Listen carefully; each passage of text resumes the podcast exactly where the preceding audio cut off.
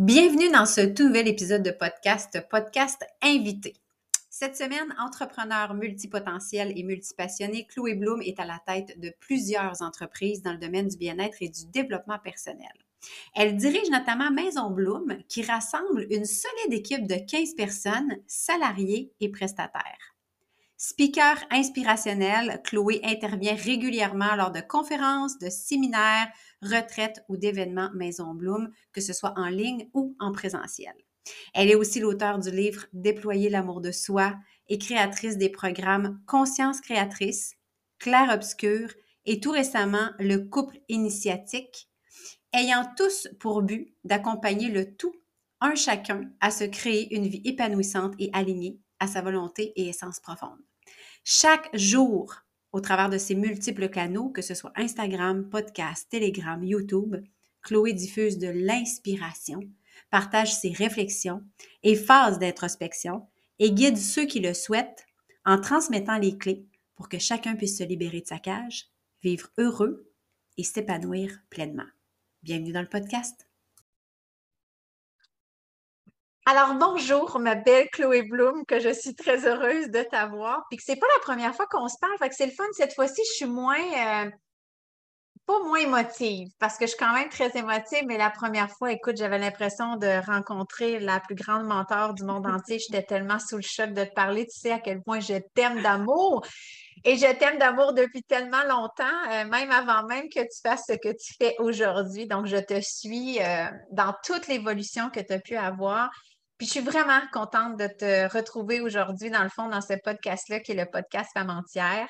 J'ai envie d'aller euh, comprendre un petit peu plus, peut-être en profondeur ou peut-être un peu plus, qui tu es derrière cette entreprise-là, parce qu'à travers les réseaux sociaux, ce qu'on voit beaucoup, hein, c'est ça, c'est l'entrepreneur, c'est ce qu'on met en, avant pour que notre business fonctionne. Mais moi, j'ai envie de parler à Chloé la femme aujourd'hui, qui elle est, d'où elle part, est-ce que tu es enfant unique, est-ce que j'ai vraiment envie d'aller un peu dans cet univers-là sans être trop dans ton intimité, évidemment. Là, je vais respecter ça, c'est certain, mais j'ai vraiment envie d'en apprendre plus, puis savoir aussi, est-ce que tu as toujours fait ce que tu fais aujourd'hui? Parce que moi, je sais que non, mais c'est peut-être pas tout le monde. J'ai le goût que mon auditoire puisse découvrir la femme extraordinaire que tu es si ce n'est pas déjà fait. Merci Mélissa, merci beaucoup. Moi, je suis super heureuse aussi de te parler à nouveau. Et mon cœur est grand ouvert, donc euh, il n'y a aucun problème, euh, on peut y aller. Génial. Donc, tu viens de où en fait? Est-ce que tu viens d'un endroit précis en France, en Europe? Est-ce que tu es enfant unique? Comment la petite Chloé évolue quand elle est euh, enfant en fait? Alors moi, je suis née en Savoie, euh, je ne suis pas restée très longtemps là-bas. En fait, on a vite déménagé, on a beaucoup bougé en fait avec mes parents. Mon père faisait un job qui faisait qu'on bougeait beaucoup et on a même été expatriés. Euh, donc euh, j'ai habité en Allemagne, aux Pays-Bas, on a habité voilà dans plein plein d'endroits et on est rentré en France quand j'avais 11 ou 12 ans, je crois. et moi, je viens d'une fratrie de quatre enfants en fait. Donc j'ai deux petits frères et une grande sœur. Ouais, on a une famille nombreuse. Donc moi, j'ai grandi dans cet univers de de familles nombreuses, de grands repas de famille, de bruit, de, de tout ça, et, de, et avec aussi cette sensation, tu sais, d'être euh, pas le vilain petit canard, mais d'être, euh, de pas toujours être à ma place, de pas arriver à trouver ma place, de me demander mais qu'est-ce que je fais dans cette famille et tout, alors que j'adore ma famille, mais voilà, c'est ce sentiment de, de se sentir un peu à part quand on a grandi dans une grande famille, quoi. Uh-huh. Est-ce que aujourd'hui on te connaît vraiment avec un angle au niveau beaucoup spirituel, connexion à soi, le développement personnel et tout ça. Est-ce que c'est quelque chose dans lequel tu baignais quand tu étais petite? Pas du tout. Pas du tout. Euh, et tu vois, c'est marrant en fait que tu me poses cette question parce que là, là les deux dernières semaines, j'étais avec mes parents. Mes parents sont venus me visiter au Mexique, donc j'ai passé deux semaines avec eux. Et en fait, c'était dingue de pouvoir faire cette rétrospective, de voir avec du recul et avec mes yeux d'adulte, en fait, quelle est l'éducation que j'ai eue à quel point je ressemble à mes parents sur certains points et à d'autres pas du tout.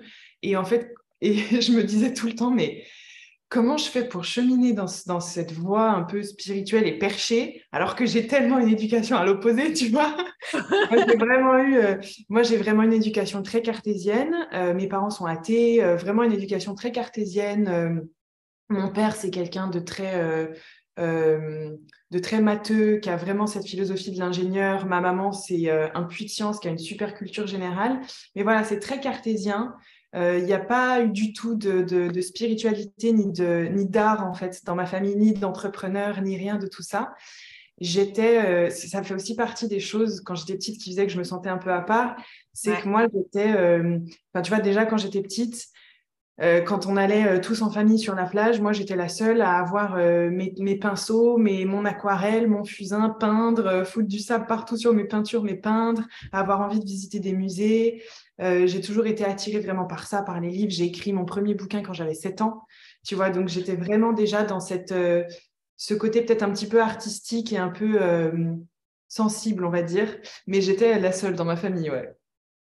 Et pourtant, ton parcours, on va dire entrepreneurial, mais même avant d'avoir ton entreprise, bon, plus au niveau du fitness, puis je pense que ça serait peut-être bien qu'on ouvre juste la parenthèse pour dire aux gens un peu qu'est-ce qu'il en était, mais je pense que tu as aussi travaillé pour une grande compagnie pharmaceutique ou quelque chose comme ça. Euh, en fait, dans le milieu pharmaceutique pour un grand euh, groupe bio français, ouais. OK.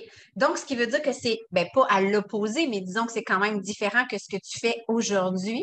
Mm. Qu'est-ce qui fait que tu étais cette femme-là à cette époque-là et qu'est-ce qui fait que tu t'en es euh, transformée, en fait, puis que tu es arrivée à où est-ce que tu es aujourd'hui? Comment ça part, cette idée-là, en fait? Le fitness et toutes ces choses-là. Ouais. En fait, euh, après mes études supérieures, j'ai arrêté le sport, je suis partie de chez mes parents, etc. Enfin, pendant mes études supérieures. Et du coup, j'ai commencé à beaucoup faire la fête, à mal me nourrir, à manger, à fumer, à, voilà, à avoir vraiment une hygiène de vie pas, top.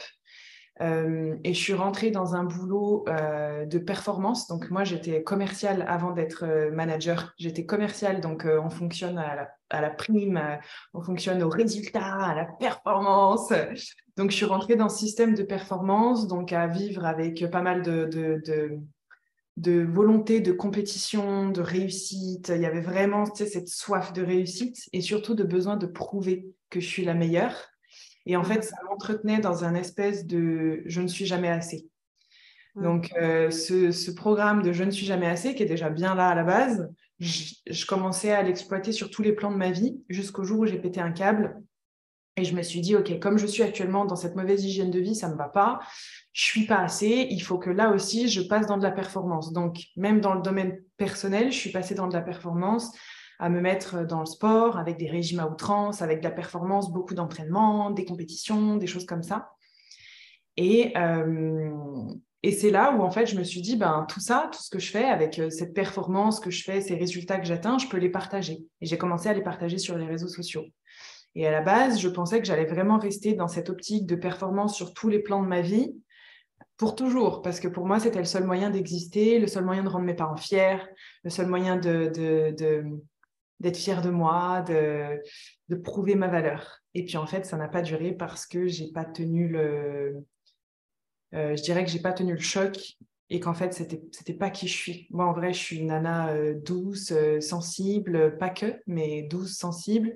Puis j'ai besoin de repos, puis j'ai une fibre artistique qui est développée, puis j'ai pas envie d'être en compétition tout le temps, donc euh, c'était pas aligné. J'ai fini par faire un burn-out. Et là, je me suis vraiment réalignée dans quelque chose qui, qui, me touchait plus, à savoir comment est-ce que je peux exprimer mes valeurs et ma voix à travers la, la, la voie de l'entrepreneuriat. J'ai l'impression aussi qu'à quelque part, dans ta personnalité, dans ta façon d'être, dans ton unicité aussi, tu as une espèce de magnétisme qui fait qu'on a envie de coller à toi. Parce que même quand tu étais dans le fitness, ça fonctionnait quand même bien. C'est n'est pas le fait que le succès n'était pas là que tu as dit je vais m'orienter ailleurs, je vais aller voir qu'est-ce que je pourrais. C'est comme si on a l'impression, en tout cas moi, j'ai cette impression-là, que tu as tellement une grande vulnérabilité que cette vulnérabilité-là devient ta plus grande force. Hmm. Je trouve que quand je t'écoute, que ce soit dans tes podcasts, que ce soit dans, dans tes stories, que ce soit dans tes posts, tu es quelqu'un qui s'ouvre. Bon, pas complètement parce que je sais que tu veux aussi garder ton côté famille, ces choses-là, puis c'est parfait ainsi, mais je me rends compte à quel point tu as cette vulnérabilité-là d'être capable de dire je me sens comme ça et c'est OK. Moi, j'ai toujours, j'ai toujours cette phrase-là avec ton magnifique accent français quand, et c'est OK. OK. C'est comme si on dirait que tu nous donnes le droit ou la permission. Ça va, on dirait que ça me donne envie d'être émotive, mais de pouvoir avoir ce droit-là de dire c'est OK. Hmm. Merci, merci beaucoup de déposer ça. C'est, euh, en fait, c'est super précieux pour moi parce que tu vois, le fait d'être vulnérable et de dire c'est OK, en réalité, c'est euh, c'est marrant parce que, tu vois, c'est perçu comme une de mes plus grandes forces, mmh. alors que j'ai tellement de chemin encore à faire. Parce qu'au fond de moi, il y a tellement de, de programmes, il y a tellement de peur de ne pas être assez, de paraître faible. Une de mes plus grandes peurs, c'est d'être faible. Et euh, pleurer devant des gens ou euh, assumer que je suis faible, que je ne sais pas, que j'ai besoin d'aide, c'est dur pour moi. C'est très dur. Ah Donc, quand on me dit une de tes forces, c'est d'être vulnérable, je me dis, mais il savait. si tu savais à quel point c'est euh, euh, c'est vraiment encore quelque chose sur lequel je travaille, cette autorisation à me reposer, cette autorisation à pleurer, cette autorisation à être faible, entre guillemets, mm-hmm. cette autorisation à demander de l'aide. Euh, tu vois, cette vulnérabilité qui te prend aux tripes, c'est ouais, c'est vraiment mon chemin. Et si tu te souviens, quand, euh, quand j'étais dans cette période de Chloé Lanchois, très fitness, moi, j'étais pas du tout vulnérable. Au contraire, je pense que mm. j'ai toujours été authentique. Donc, euh, quand je pense quelque chose, je le balance.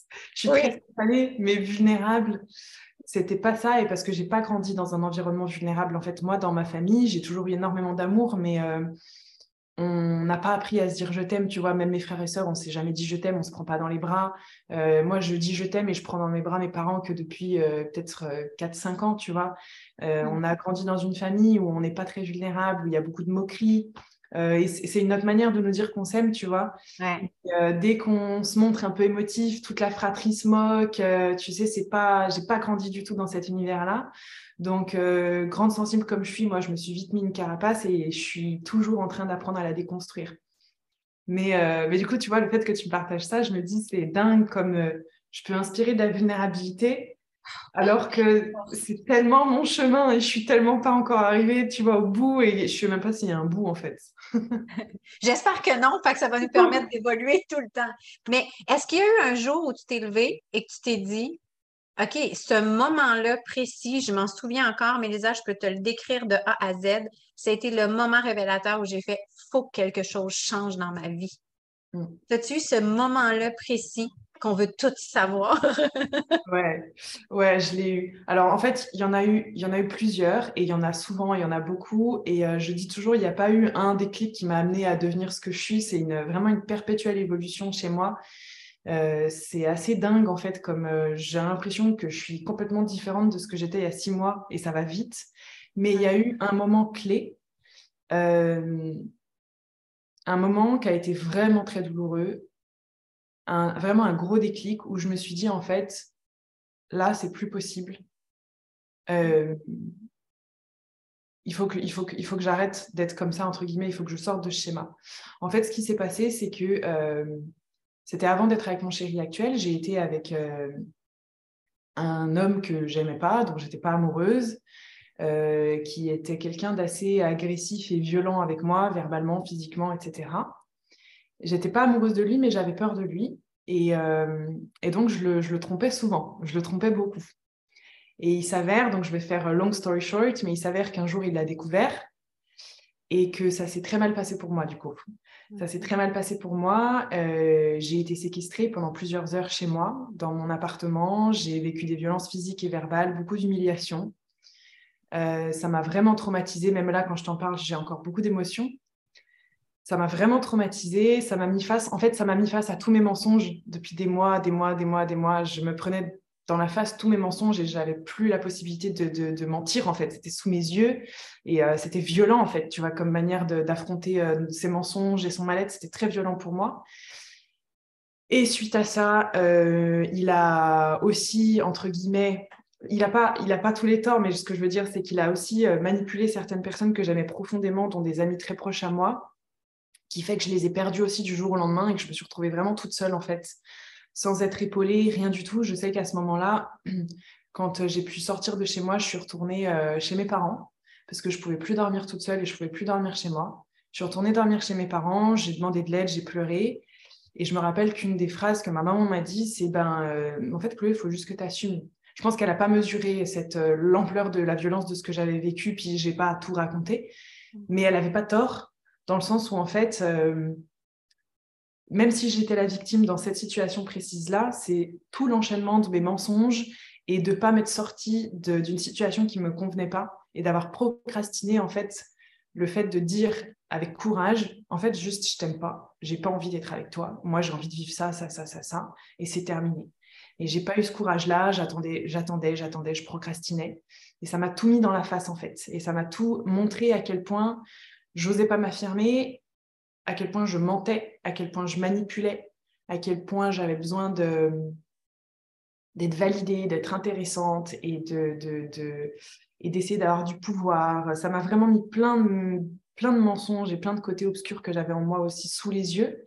Et à quel point, en, fait, je m'aimais pas surtout parce que euh, je pense que quand on, Enfin, pour moi, en tout cas, et c'est que mon expérience personnelle, je sais que si j'étais avec cet homme-là, c'est parce qu'il validait l'image que j'avais de moi-même. Je sais que c'est parce qu'il me montrait, il me, il me traitait comme une merde. Euh, je me sentais sale et c'est parce que j'étais convaincue que j'étais sale que je restais avec lui. Et du coup, ça a été euh, très riche d'enseignements ce moment. Je me suis réveillée cinq jours après en me disant, en fait, c'est terminé plus jamais je mens sur mes sentiments, sur mes relations, sur qui je suis, sur ma valeur.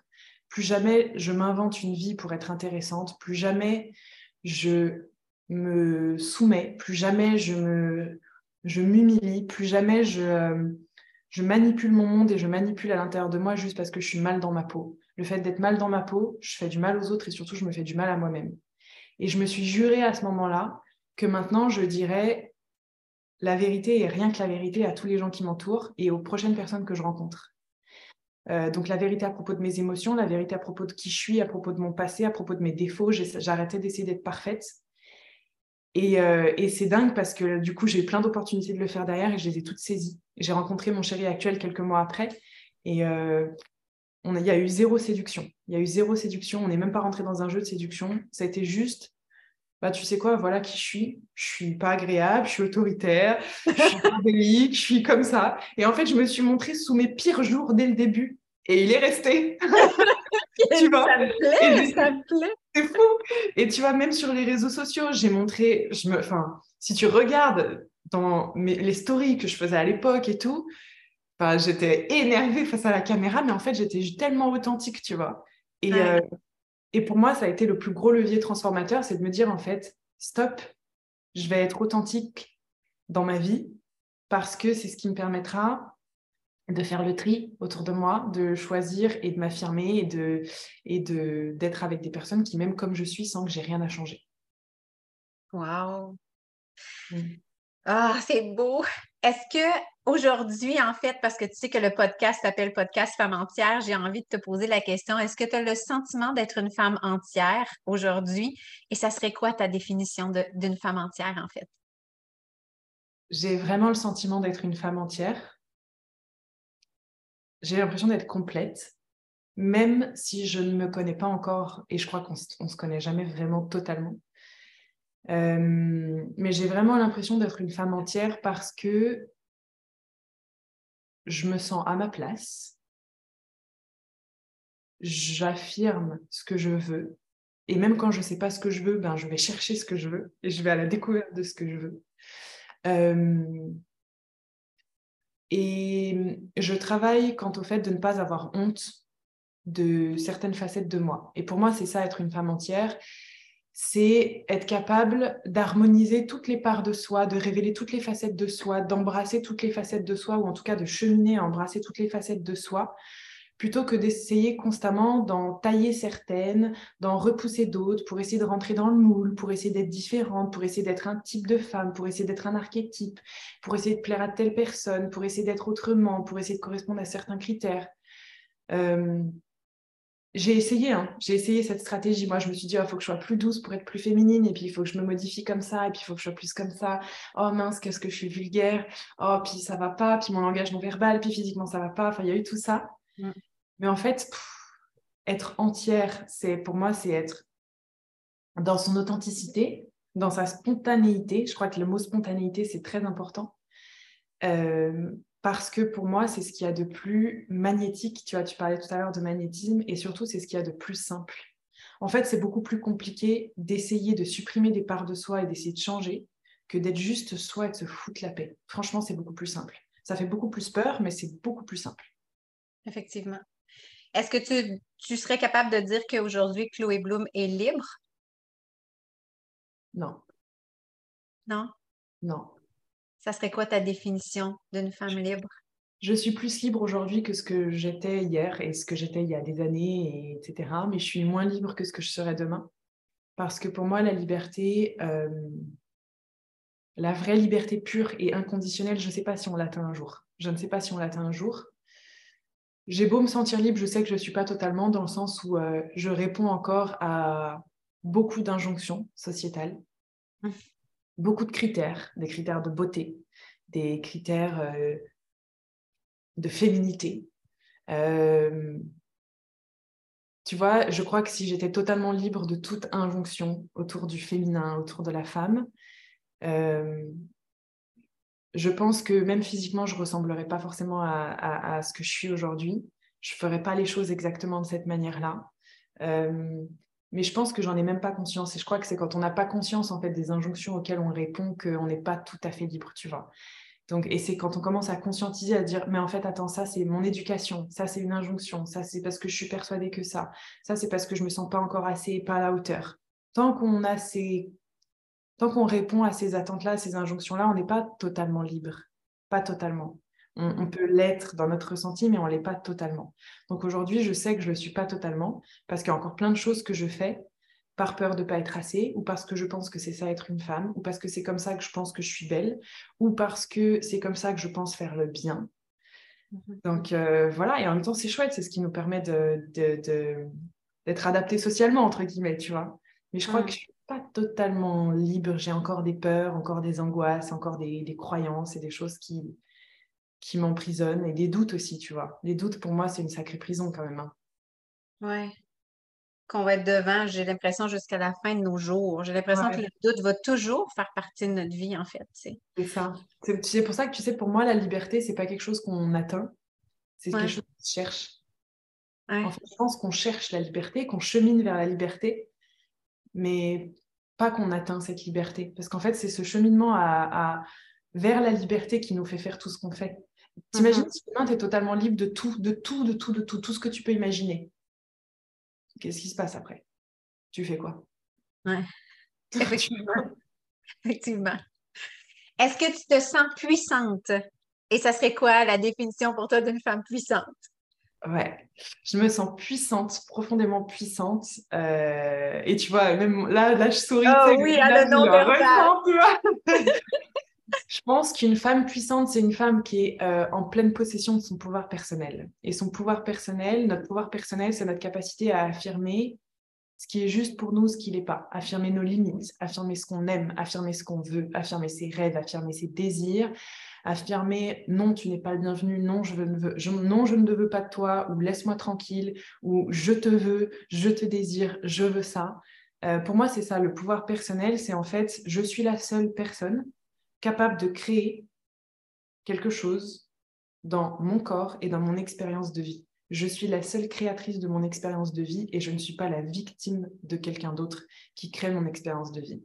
Et ça, c'est le pouvoir personnel. C'est je suis le créateur, la créatrice de ma vie. Et euh, quand on comprend ça, on reprend notre pouvoir personnel à pleine main. Et mm. c'est là qu'on est capable de dire, OK, dans mon corps, dans ma vie, je veux créer ça, je crée ça, je suis pleinement créatrice de ça. Et c'est là aussi qu'on est capable de dire, en fait, stop, tu n'es pas le bienvenu, tu ne créeras pas ça dans mon corps, tu ne prendras pas possession de moi, tu ne feras pas ci, tu ne feras pas ça. Et c'est quand même un sentiment badass. Trouves-tu que ça fait une belle référence aussi avec ce que, ce que tu disais tantôt quand tu as dit euh, je suis arrivée à un moment où j'ai fait c'est terminé, je m'en tirerai plus sur ce que je veux, ce que j'ai envie, ce que j'ai besoin. Puis c'est un peu ce que tu es en train de dire je veux ça, j'ai besoin de ça, je vis ça, je m'en vais vers là. C'est comme s'il y a une affirmation là-dedans, dans ce sentiment-là de puissance qui, qui fait penser beaucoup à ce que tu as nommé tantôt, en fait exactement ça. C'est exactement ça. Le truc, c'est que tu vois, c'est difficile parfois pour certaines personnes, et ça l'a été pour moi, parce que affirmer son pouvoir personnel, c'est aussi prendre sa responsabilité.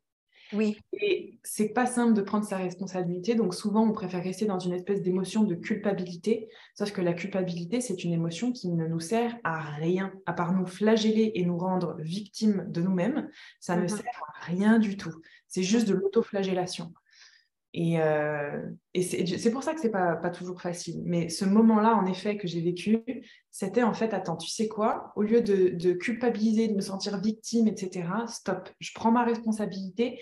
Puis en même temps avec, je prends mon pouvoir personnel et je réaffirme qui je suis, ce que je veux, comment je le veux, ce que je vais créer, mes rêves, mes stops, mes non, mes oui. Je réaffirme tout et euh, je fais de la place pour une nouvelle femme.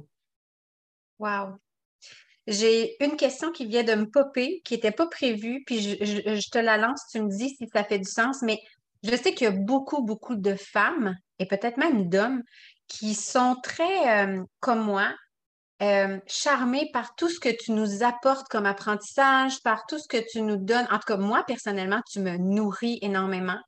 Euh, comme je te disais tantôt, dans le fait que tu me donnes l'autorisation d'être. Quand j'ai écouté ton podcast sur la fameuse gestion des réseaux sociaux, comment on vit cette pression-là et tout ça, comment tu te sens avec autant de femmes qui t'admirent, avec autant de femmes? Tu te souviens la première fois que je t'ai rencontrée, Chloé, j'en ai pleuré, j'étais tellement je disais, je peux pas croire que je lui parle pour vrai. Que... Là, maintenant, tu es comme ma grande amie. En plus, c'est un peu ce que tu disais. Tu, disais, il y a plein de monde qui deviennent un peu mes grandes amies, mais qui sont pas mes amies. Puis je le sais que je suis pas ton amie, mais c'est comme si on t'aime tellement qu'on voudrait toutes te traîner dans notre petite poche. Comment on vit avec ça, cette espèce de pression-là, que tout le monde veut une partie de toi, que tout le monde t'admire, que tout le monde te trouve comme le summum de la septième merveille du monde avec toutes les réponses? Comment on vit avec ça? Euh, si je te disais que je vivais bien avec, ça serait mentir. Donc, je vais te donner la version la plus authentique et la plus vraie. En réalité, moi, la notoriété, je la vis pas très bien. Si, je l'ai, c'est que je la cherche forcément. C'est qu'il y a forcément quelque chose en moi qui a besoin de notoriété parce que j'ai besoin de reconnaissance. C'est une évidence. Mais je la vis pas très bien.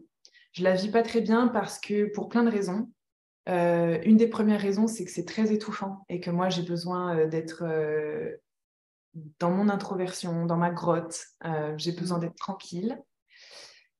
autre chose aussi, c'est qu'en fait, j'ai effectivement, je suis beaucoup mise sur un piédestal. J'ai souvent l'impression que les gens me mettent sur un piédestal, alors que en fait, je ne suis pas une nana sur un piédestal. Je suis juste une petite meuf simple euh, qui a envie de choses simples, qui est absolument comme tout le monde. Je ne suis pas extraordinaire, rien de tout ça. Et parfois, mon ego se laisse prendre au piège aussi. Quand je suis beaucoup mise sur un piédestal, ça me fait peur et ça me fait de la peine parce que j'ai l'impression que les gens attendent tellement de moi et qu'en fait, ils se trompent tellement à propos de qui je suis. Je ne suis pas cette nana extraordinaire que tout le monde pense que je suis. Et du coup, j'ai l'impression qu'on me met la pression et que je dois coller à ça. Donc, mhm. j'ai peur de décevoir. Je me dis, mince, ils ont tellement d'attentes envers moi, comment est-ce que je peux y répondre? Ils pensent que je suis extraordinaire, mais je ne le suis pas. Comment est-ce que je dois ne surtout pas les décevoir? Du coup, il faut que je sois extraordinaire. Mais tout ça, c'est juste, des... juste des peurs de l'ego en réalité. Euh, ce qui m'aide beaucoup, c'est de me dire qu'en fait, ce que les gens perçoivent de moi, c'est pas moi, c'est juste une petite partie de moi. Donc, que les gens qui me critiquent, parce que j'ai aussi des haters, etc., et ça non plus, c'est pas facile à gérer, tu vois. Mais euh, quand les gens me critiquent ou quand les gens m'idéalisent, en fait, c'est jamais la vérité. C'est juste une petite partie de moi qui voit et ils sont en train de juger une image de moi. Mais ils me connaissent pas. Pour me connaître, il faudrait vivre avec moi au quotidien. Il faudrait être à la place de mon chéri. Et ça, personne sur les réseaux, les réseaux sociaux ne le fait.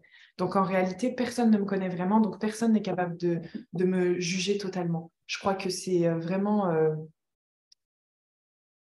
que si quelqu'un vivait avec moi qui pourrait me juger. Là, en l'occurrence, qui juge, c'est une image de moi. Donc, je travaille à essayer de me détacher de ça et me dire, en fait, ils peuvent idéaliser ou critiquer ce qu'ils veulent, ce n'est que l'image de moi qui valorise ou qui, critique. Et je ne suis pas Chloé Bloom. Moi, je suis juste Chloé. Ouais, belle réponse. En terminant 2023, qu'est-ce qui s'en vient pour toi? Projet, euh, est-ce qu'on a des scoops? Est-ce que. Ah, ou peut-être pas. Mélissa, je suis désolée, je vais te couper. Tu pourras couper au montage. Il y a quelqu'un qui toque à ma porte. Je suis désolée. Oh, vas-y, je mets sur pause. Vas-y, vas-y. Donc, 2023, qu'est-ce qui s'en vient pour toi? 2023, qu'est-ce qui s'en vient pour moi? Euh, Alors, je ne suis pas encore au courant de tout parce qu'il y aura plein de choses qui vont arriver à la dernière minute, je pense. Euh, il y aura des conférences, il y a des conférences, il y a des retraites, euh, il y a un gros projet aussi avec mon chéri où on commence à organiser nos propres formations et nos propres retraites pour former justement des, accompagnants dans toutes ces méthodes qu'on utilise de breathwork, de bodywork, de médecine, etc. Ouais, donc euh, c'est la première fois qu'on travaille euh, ensemble et qu'on a proposé ça, donc on est hyper heureux. On est hyper heureux, je sens que c'est vraiment l'appel que j'ai. Euh, je pense que ça en viendra aussi de la musique, le début de l'écriture d'un deuxième livre, bref, pas mal de, pas mal de choses, tu vois. pas mal de choses. Et sans compter tout ce qui va se rajouter, comme tu dis que tu sais pas et que. Exactement. J'imagine que tu vas continuer ta vie un peu nomade, de te promener partout avec Chris, euh, visiter différents pays, différents. La réalité, c'est qu'on commence à avoir envie de se poser. Donc, euh, je sais qu'en 2023, on va enfin prendre une maison pour plusieurs années à Bali. Euh, mais évidemment, on va bouger quand même euh, tout du long parce qu'on a, euh, tu vois, on a déjà des voyages prévus au Maroc, en Angleterre, au Guatemala, au Brésil sûrement, au Mexique et de nouveau à Bali. Donc, bon, voilà, c'est pas pour tout de suite qu'on va ne plus bouger. J'imagine. Merci infiniment d'avoir été avec moi encore une fois aujourd'hui. Je l'apprécie tellement. On va mettre évidemment tous les liens de ton podcast, réseaux sociaux, euh, tout ce qu'on peut mettre, que ce soit ton site web et tout ça dans, la description du podcast. Tout va y être, ça c'est certain. Merci Chloé d'être passée encore dans ma vie aujourd'hui. Je l'apprécie énormément. Euh, et merci d'être ce que tu es dans cette vulnérabilité-là et cette force-là. Vraiment, merci beaucoup. Merci du fond du cœur, Mélissa. Merci beaucoup. Tu sais qu'à chaque fois qu'on se parle, j'ai l'impression de parler à une sœur où on ne s'est jamais rencontré, mais j'ai l'impression qu'on se connaît en fait. Donc c'est excellent, tu sais. C'est vraiment. Merci. Moi, je voulais vraiment te dire merci parce que tu as une, une, vulnérabilité en fait qui est très, très inspirante. Euh, en fait, je ressens euh, chez toi beaucoup de sororité beaucoup de, beaucoup de soutien du féminin et on en a profondément besoin. On est dans un monde où les femmes sont tout le temps en compétition et je ressens ça chez toi. Un amour inconditionnel du féminin, une volonté de sororité et c'est super inspirant. Donc vraiment, merci beaucoup. Wow, merci. Je t'embrasse. Au plaisir. Bye bye.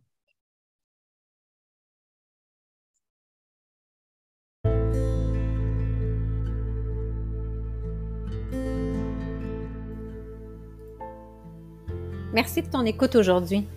Si ce podcast-là t'a parlé ou tu penses qu'il pourrait résonner avec quelqu'un, je t'invite à le partager. Merci aussi de me soutenir en ajoutant 5 étoiles sur l'épisode qui te fait vraiment vibrer. Et si tu as envie d'entrer encore plus dans mon univers, ben rejoins-moi sur ma page Facebook et Instagram parce qu'il y a des offres inédites qui vont y être dévoilées tout au long de l'année. On se revoit bientôt.